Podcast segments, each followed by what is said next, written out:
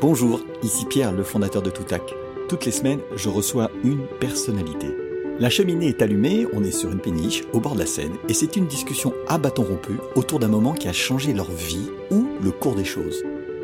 Mon podcast, il s'appelle Déclic. C'est une seule prise, zéro montage, zéro coupe.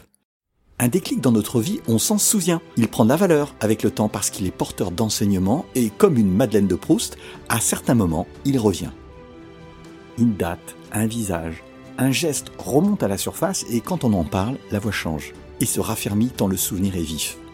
Alors, dans le désordre, vous entendrez parler de vaches, de rupture de négo, d'araignées rouges et de bien d'autres choses.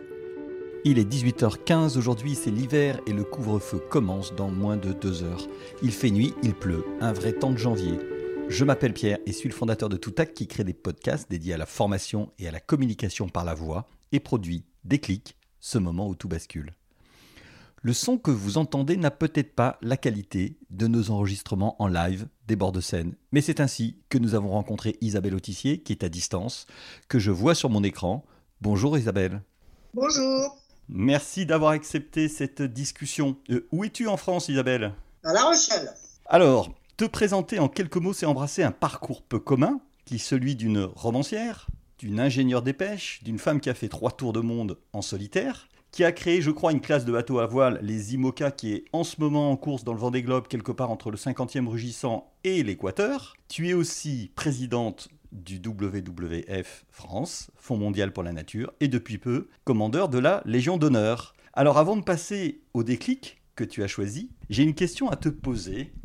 Qu'est-ce qui fait le trait commun entre toutes tes vies? Y a-t-il un fil rouge? Bon, bah, le fil rouge, assez évident pour moi, c'est quand même la mer, hein, qui est le fil rouge globalement, qui va relier mes engagements environnementaux, euh, mon métier d'ingénieur à lieu, les courses à la voile et même l'écriture, puisque j'écris en partie sur la mer. Donc on va dire que 80%, 80-90% de ma vie tourne autour de la mer.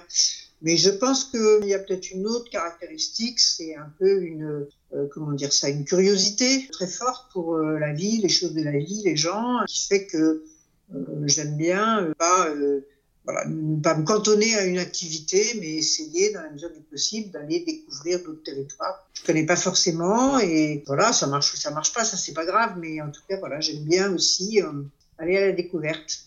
Et c'est ce que tu fais aussi quand tu es romancier. Hein. Là, tu t'échappes peut-être de l'univers de la mer. J'ai sous les yeux Oublié Clara, qui est un roman qui n'est pas tourné autour de la mer. Pas tout à fait. Il y a quand même le personnage de Rubin qui est un marin-pêcheur. Euh, ça m'a euh, voilà. Mais c'est ce que je disais, c'est 80-90% de ma vie, mais il en reste quand même encore 10 à 20%. D'accord. Alors écoute, moi je voulais te demander, puisque c'est le sujet de notre podcast, quel est le déclic Est-ce que tu as eu un moment particulier dans ta vie qui a fait que les choses ont pu basculer ou les choses ont changé à partir de ce moment-là? Alors je dirais plutôt changer que basculer. Et pour moi, il est très simple à identifier. C'est le jour où je termine mon premier tour du monde en solitaire. Donc j'ai 34 ans, j'ai rêvé depuis que j'ai 7-8 euh, ans de partir sur les océans et puis euh, petit à petit euh, j'ai rêvé aussi de faire des courses à la voile, de naviguer toute seule, de faire le tour du monde, de, tout ça. Et un jour, je vais passer les étapes parce qu'évidemment il y en a beaucoup, mais voilà, un jour je décide de faire cette course et dans ces cas-là, bah, on est, euh, j'allais dire, un peu à la rencontre de ses propres rêves. Est-ce qu'on est capable d'assumer? Est-ce qu'on est capable d'être à, la hauteur de ce qu'on a rêvé d'être quand on était une petite fille? Donc voilà, je me lance là-dedans. Et quand j'arrive à la fin de ce tour du monde, quand je revois la balise de l'entrée de la rivière de Newport que j'ai quittée euh, un petit paquet de mois avant, j'ai très clairement une chose qui me traverse la tête et qui me quittera plus jamais, qui est euh, maintenant le reste c'est du bonus j'ai fait le job. Et donc maintenant, euh, j'ai droit à tout. J'ai droit à tout essayer parce qu'au fond, maintenant, euh, ça n'a aucune importance si ça marche ou si ça marche pas, puisque de toute façon, j'ai déjà fait l'essentiel. Ça te libère quelque part tu... Euh, oui, ça me libère, ça me donne aussi beaucoup confiance en moi parce que j'ai quand même réussi quelque chose qui était un peu compliqué, et qui me tenait beaucoup à cœur.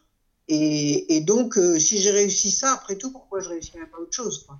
Puisque tu nous le décris, ce moment-là, est-ce que tu as encore une odeur? Est-ce que tu as encore un bruit? Tu sais, comme une Madeleine de Proust, on a des moments comme ça, puis hop, est-ce que c'est encore présent dans ta tête? Oui, bah, bah j'ai très en tête, euh, personne connaît, je pense, l'entrée de la rivière de Newport. C'est une côte un petit peu basse, comme ça. Et il faisait plutôt gris, il n'y avait pas beaucoup de vent. Le bateau allait donc lentement, donc j'avais un peu de temps, c'était pas échevelé du tout. Le bateau avançait pas très vite. Et il n'y avait pas beaucoup de bateaux autour. Hein. C'est un coin euh, qui parfois est très fréquenté, mais là, en l'occurrence, il n'était pas beaucoup. Après, il y a eu un peu toute la meute euh, de journalistes.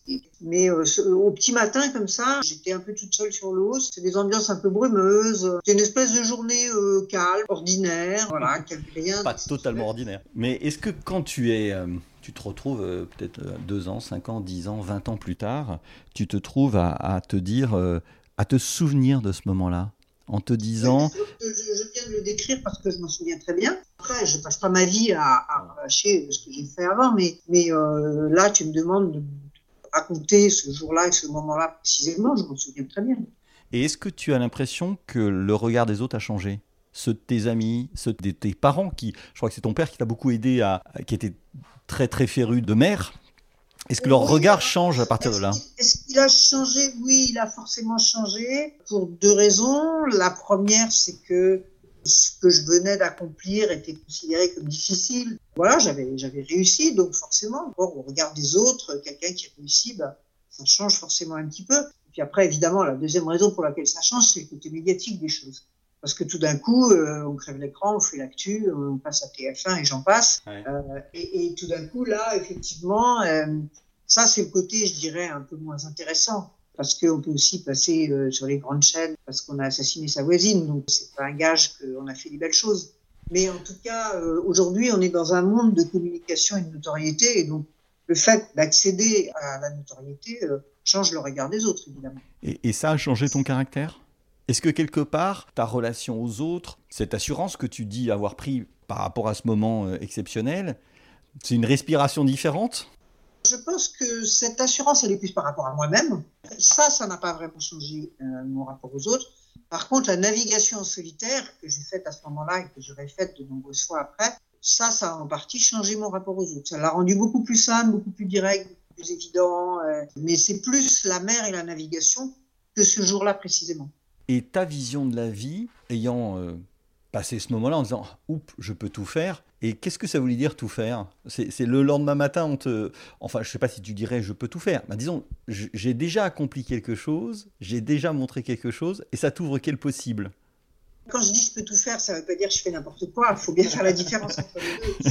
Ça veut dire, ben voilà, j'ai en moi la capacité, je sais maintenant que j'ai en moi la capacité de réaliser des choses compliquées.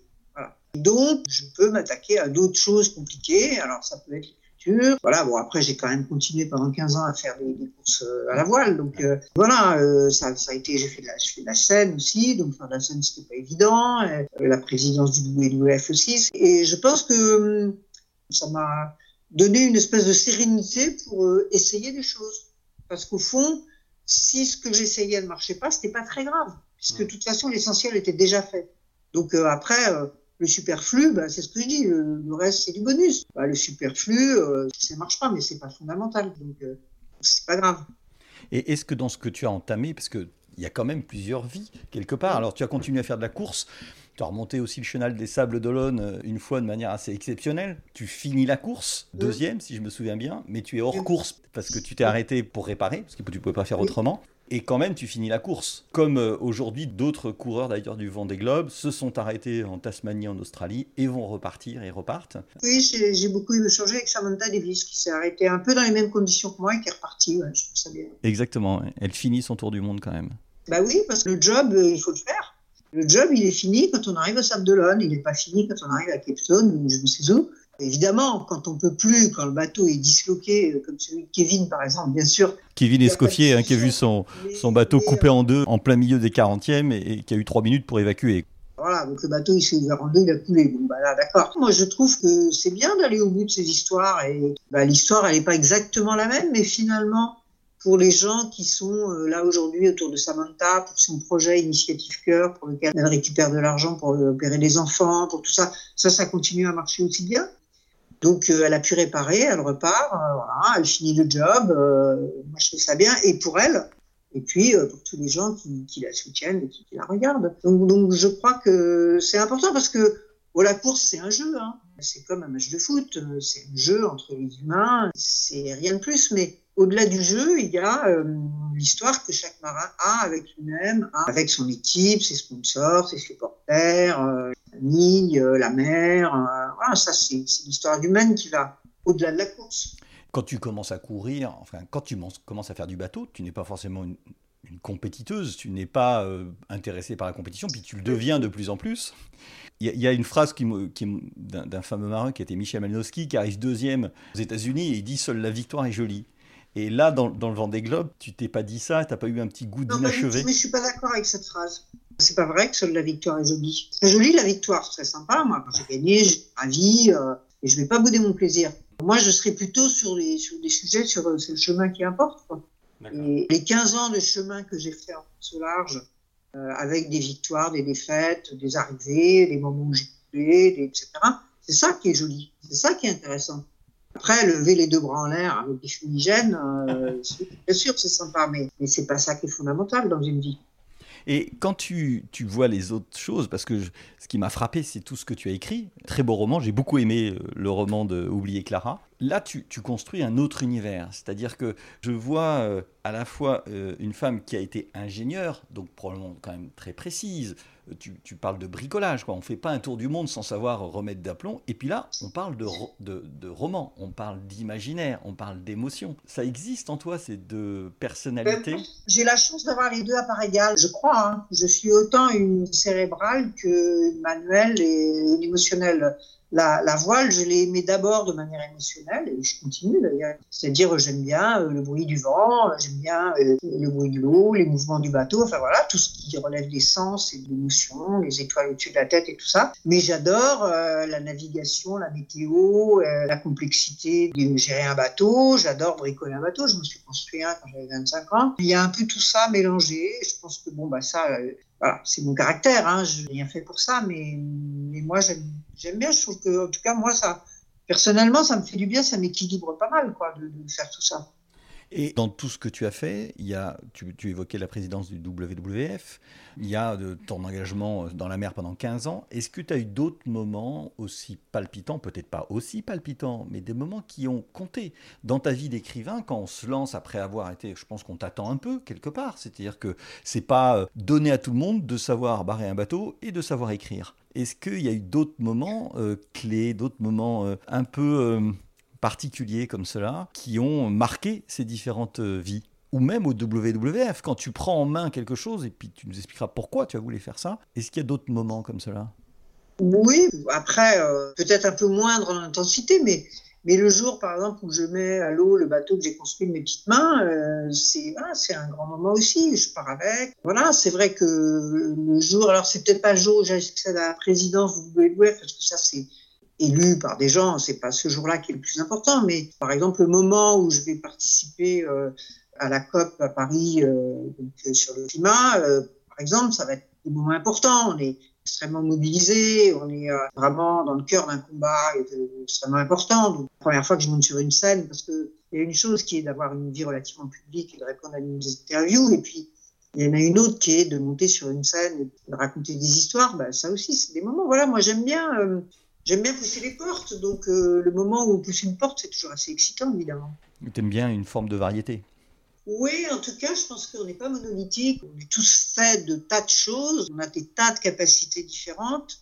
Et euh, c'est quand même dommage de pas essayer d'en explorer le maximum au cours de sa vie. Quoi. Et, on n'arrive pas à tout faire. Hein. Il y a peut-être encore des tas de choses que, je devrais essayer puis que j'ai pas le temps ou je ne le fais pas. Et ça, c'est un, vrai plaisir. Le, plaisir de l'action, du combat, aussi du combat avec les autres, d'essayer de pousser, de repousser un peu ses limites. Tout ça, c'est quand même tout, tout sympa. Quoi même si tu n'as pas employé le mot, quand tu me parles, quand j'entends ta voix, puisque je suis sensible forcément à ça, j'entends une personne très engagée, quelqu'un qui est entière dans ce qu'elle fait. Est-ce que c'est quelque chose qui a toujours été une définition de, qui tu es? Oui, je pense que depuis que je suis jeune, euh, effectivement, j'ai des engagements. Quand, j'étais euh, lycéenne, euh, j'avais des engagements beaucoup plus politiques. on était à l'époque, quand, moi j'étais lycéenne, c'était l'époque, par exemple, de la guerre du Vietnam, de l'écrasement du peuple chilien, de ces choses-là. Donc, je prenais aussi beaucoup parti dans tout ça et j'étais assez active. Donc, oui, j'ai toujours considéré que Encore une fois, s'engager, c'est vivre. S'engager, c'est exister avec les autres. Et, l'être humain, il est fait de ça. Hein.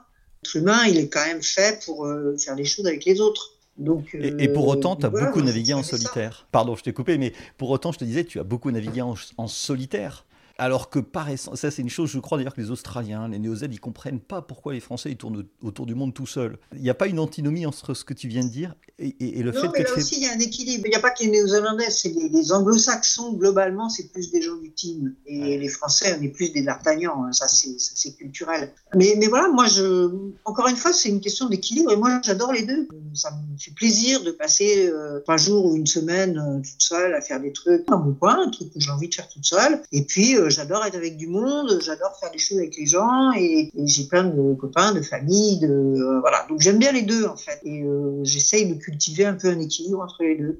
Et dans ton engagement auprès du WDF, si je reprends ce mot-là, tu parles de la COP 21. Aujourd'hui, on est dans une période incroyable en 2020-2021. Est-ce que tu sens que il peut se passer quelque chose? Est-ce que paradoxalement, tu luttes depuis, ça fait 10 ans, que tu, peut-être même plus de 10-12 ans que tu diriges le WWF. Est-ce que tu sens qu'il y a des pas qui sont en train de se franchir ou que la notion du grand soir demain, ça ira mieux, n'existe pas? Comment tu, tu euh, vois? non, le, grand soir, ça n'existe pas. Euh, ça, j'y croyais quand j'avais 14 ans, mais depuis, j'ai un petit peu avancé. Non, le grand soir n'existe pas. Non, la question, euh, c'est que on fait des pas, mais c'est des pas de fourmis, alors qu'il faudrait faire des pas de géants. Et bah là, je suis justement en train d'écrire un texte où je me replonge un peu dans ce qui a été 92, le sommet de Rio, où on découvrait toutes ces questions-là. On avait fait un grand programme, euh, tous les pays avaient signé, etc., etc. Et puis quand on voit 30 euh, ans après, euh, le peu de choses qu'on a fait n'a absolument pas contrebalancé la dégradation extraordinaire de notre environnement et donc de notre qualité de vie. Parce que c'est quand même notre problème à nous les humains, hein, c'est notre qualité de vie. Donc on voit bien que ça va pas assez vite. Et là, bon, là, ce, ce, ce Covid, ce confinement, etc., bon, bah, c'est un des désagréments que provoque la dégradation de la nature. Hein. C'est, bon, c'en est un qui, qui nous frappe parce qu'il nous touche de près, mais il y en a, il y en a d'autres qui vont continuer à se dérouler parce que malheureusement, on ne fait pas ce qu'il faut. Enfin, en tout cas, pas assez vite. Alors, après, ça ne sert à rien de se lamenter et de, de s'asseoir et de pleurer parce que ça ne fait pas avancer les choses. Et justement, comment tu vois C'est au contraire d'accélérer le combat et d'être encore plus dans le combat pour essayer justement de faire euh, accélérer les actions humaines pour arrêter de dégrader tout autour de nous. Et, je ne sais pas où ça va aller au final. La seule chose que je sais, c'est que plus on se battra, plus on aura de résultats, moins on va souffrir. Donc ça, ça me suffit. Tu gardes un optimiste. Le fond de ton discours est pas très réjouissant, puisque c'est des petits pas alors qu'on devrait faire des pas de géants. Tu te dis que ça vaut le coup de se battre. Et si tu essayais de nous donner euh, deux, trois choses sur lesquelles on devrait se battre plus, parce que je suis pas sûr que la politique des petits pas partout, euh, on, y arrive, on sait qu'il y a des grands enjeux, mais pour nous, euh, pour moi, pour ceux qui t'écoutent, tu te dis, ben, essayez de vous battre là-dessus. Oh bah là, il y a, des centaines de trucs à faire tous les jours. Bah justement, au WWF, euh, je vais faire un peu de pub, on a monté une petite appli euh, qui aide en fait un peu les gens euh, à changer leur vie. Mais par exemple, arrêter de bouffer euh, des saletés, quoi. Arrêter de manger de la nourriture chimique, toujours pré pré-cuite, etc. manger bio et cuisiner chez soi. arrêter de passer sa vie les fesses dans une voiture et encore pire dans une SUV et puis euh, faire un peu plus de marche et de vélo parce que c'est meilleur pour la santé, meilleur pour le porte-monnaie, meilleur pour la planète, donc meilleur pour tout le monde. Voilà, arrêter de surconsommer, de vouloir tout le temps euh, plus, tout de suite, tout, voilà. Maintenant, il faut avoir le truc en, en 24 heures chrono, etc. Donc retrouver du temps, euh, passer du temps avec les gens qu'on aime. voilà, tout ça, c'est des petites choses super simples à faire. Hein. Vraiment, tout le monde peut le faire.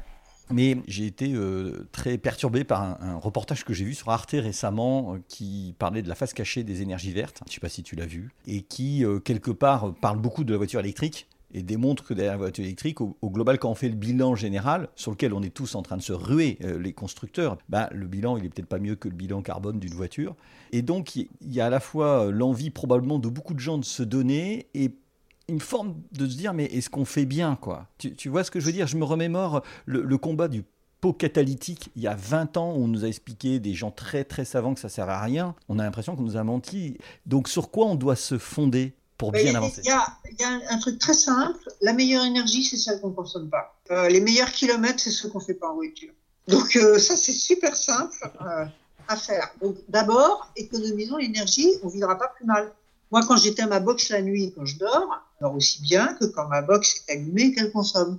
À partir du moment où, par exemple, on veut de l'énergie pour euh, faire les choses, cette énergie, elle a de toute façon un coût environnemental. Alors après, il faut essayer petit à petit de diminuer ce coût environnemental, c'est-à-dire en gros d'arrêter le charbon peut-être au départ pour le gaz, puis euh, le pétrole, puis après d'arrêter le gaz et le pétrole pour euh, les renouvelables. C'est-à-dire qu'on est sur un chemin. Et on va pas trouver une solution en claquant dans les doigts et tout d'un coup ça va être le miracle. On pourra continuer à tout gaspiller, on pourra continuer à se foutre de tout, à tout vouloir tout tout de suite et ça n'aura plus aucune conséquence. Non, ça c'est pas vrai. Ça, ça n'existera jamais.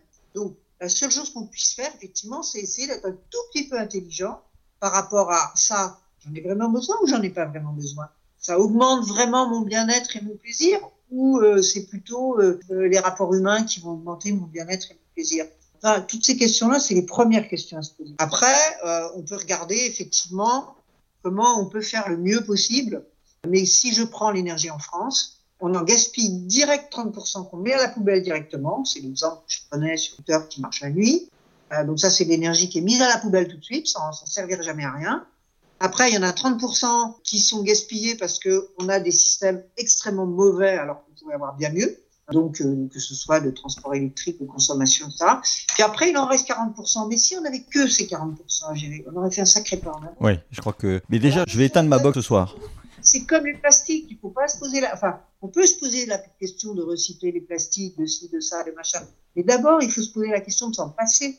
Parce que il y a 20 ans ou 30 ans, moi j'étais aussi heureuse plus et on n'avait pas tous ces plastiques autour de nous. Il faut juste un dessous de bon sens. Merci pour, euh, pour ces éléments très précis. Comme je te disais, je, vais éteindre ma box ce soir et, peut-être que d'autres le feront en t'écoutant. Je quitte un peu le WWF, je vais aller juste sur ta vie de romancière. D'où te vient cette inspiration et ton envie d'écrire? Alors, il y a des choses très variées hein, dans ce que tu as écrit, euh, très éclectiques. C'est des moments de, de vie d'autres personnes qui t'inspirent? Est-ce que tu pars de quelque chose ou bah non oui, je pars toujours de quelque chose. pour les romans, en tout cas. Ce qui est fantastique dans un roman, c'est qu'on peut faire absolument ce qu'on veut. Donc ça, c'est quand même génial. Il n'y a pas beaucoup d'activités où on peut faire absolument ce qu'on veut. Dans un roman, oui. Euh, après, moi, je pars toujours très vague idée de base. Je pars, par exemple, dans la de Patagonie, de la rencontre entre les peuples premiers à Ushuaia et puis euh, les arrivants européens. Je pars euh, soudain seul sur la question de est-ce qu'on est encore aujourd'hui un peu adapté à la vie sauvage et qu'est-ce qui se passe si un petit couple se retrouve comme ça perdu dans la nature. Pour Clara, je pars plus de qu'est-ce que c'est que la liberté individuelle par rapport au tourment de l'histoire et, et comment est-ce on se reconstruit euh, quand on est blessé. Enfin voilà, je pars d'une idée et puis après. Et tu la euh, documentes beaucoup on, pique, à droite à gauche et puis on invente le reste. Là, par exemple, Clara, où euh, seule la mère s'en souviendra, qui est à partir d'un fait réel, est-ce que tu te documentes beaucoup ou tu inventes tout? Parce que quand même, c'est très précis. Ce que tu, ce que tu décris du nord de la Russie, puisque ça se passe en Russie, c'est très précis. Alors, je me documente beaucoup. En général, je passe un an ou deux à lire euh, à faire que lire. Ah oui, quand même. Lire, prendre des notes, travailler, renseigner, etc. Faire fouiller dans tous les coins. Je sais qu'il y a 70% des choses qui me serviront à rien, mais ça me met dans l'ambiance. Et, et puis, oui, j'aime bien essayer d'être précise dans ce que je raconte. Pour moi, ça participe du roman. Donc, les, les lieux, euh, souvent les personnages, je peux les inventer, mais j'ai besoin qu'ils aient une vraie cohérence, qu'ils soient bien dans leur époque, dans leur, dans leur évolution, etc. Donc, oui, je, je travaille beaucoup, beaucoup avant de commencer à écrire. Isabelle, merci beaucoup. Écoute, on s'achemine vers la fin du, podcast et traditionnellement, euh, je pose une question à la fin qui est à ta place. Si tu voulais entendre un déclic avec une personne que tu aimerais écouter, est-ce que tu aurais une personne que tu me recommanderais? Me dire, ah, j'aimerais bien entendre sa voix 30 minutes. Est-ce que tu as pensé à celle-là ou à, à celui-ci? C'est quelqu'un de vivant, forcément. Oui, ça sera plus facile. Eh oui, parce que c'est pour faire l'émission d'après euh, bah, je sais pas, j'ai pas du tout réfléchi à cette question. Comme je suis pas super, euh, comment dire, euh, fétichiste et de, j'ai pas forcément des modèles. Euh. C'est pas très grave s'il y en a pas non plus. Hein. je, sais pas quoi dire. Ça m'amuserait, par exemple, de, de savoir quel est le déclic pour certains politiques. Je sais pas, je pense à une fille que je connais un peu comme Delphine Bateau, par exemple. Euh, bah, je suis assez, euh, je, les fréquente forcément beaucoup à cause du WWF. Je pense qu'il y en a plein qui sont très sincères dans leur engagement. Peut-être pas tous, mais il y en a beaucoup. Et je trouve que c'est une activité, un métier un peu particulier. Donc, euh, savoir ce qui a pu les conduire là, ça, voilà, ça pourrait être intéressant.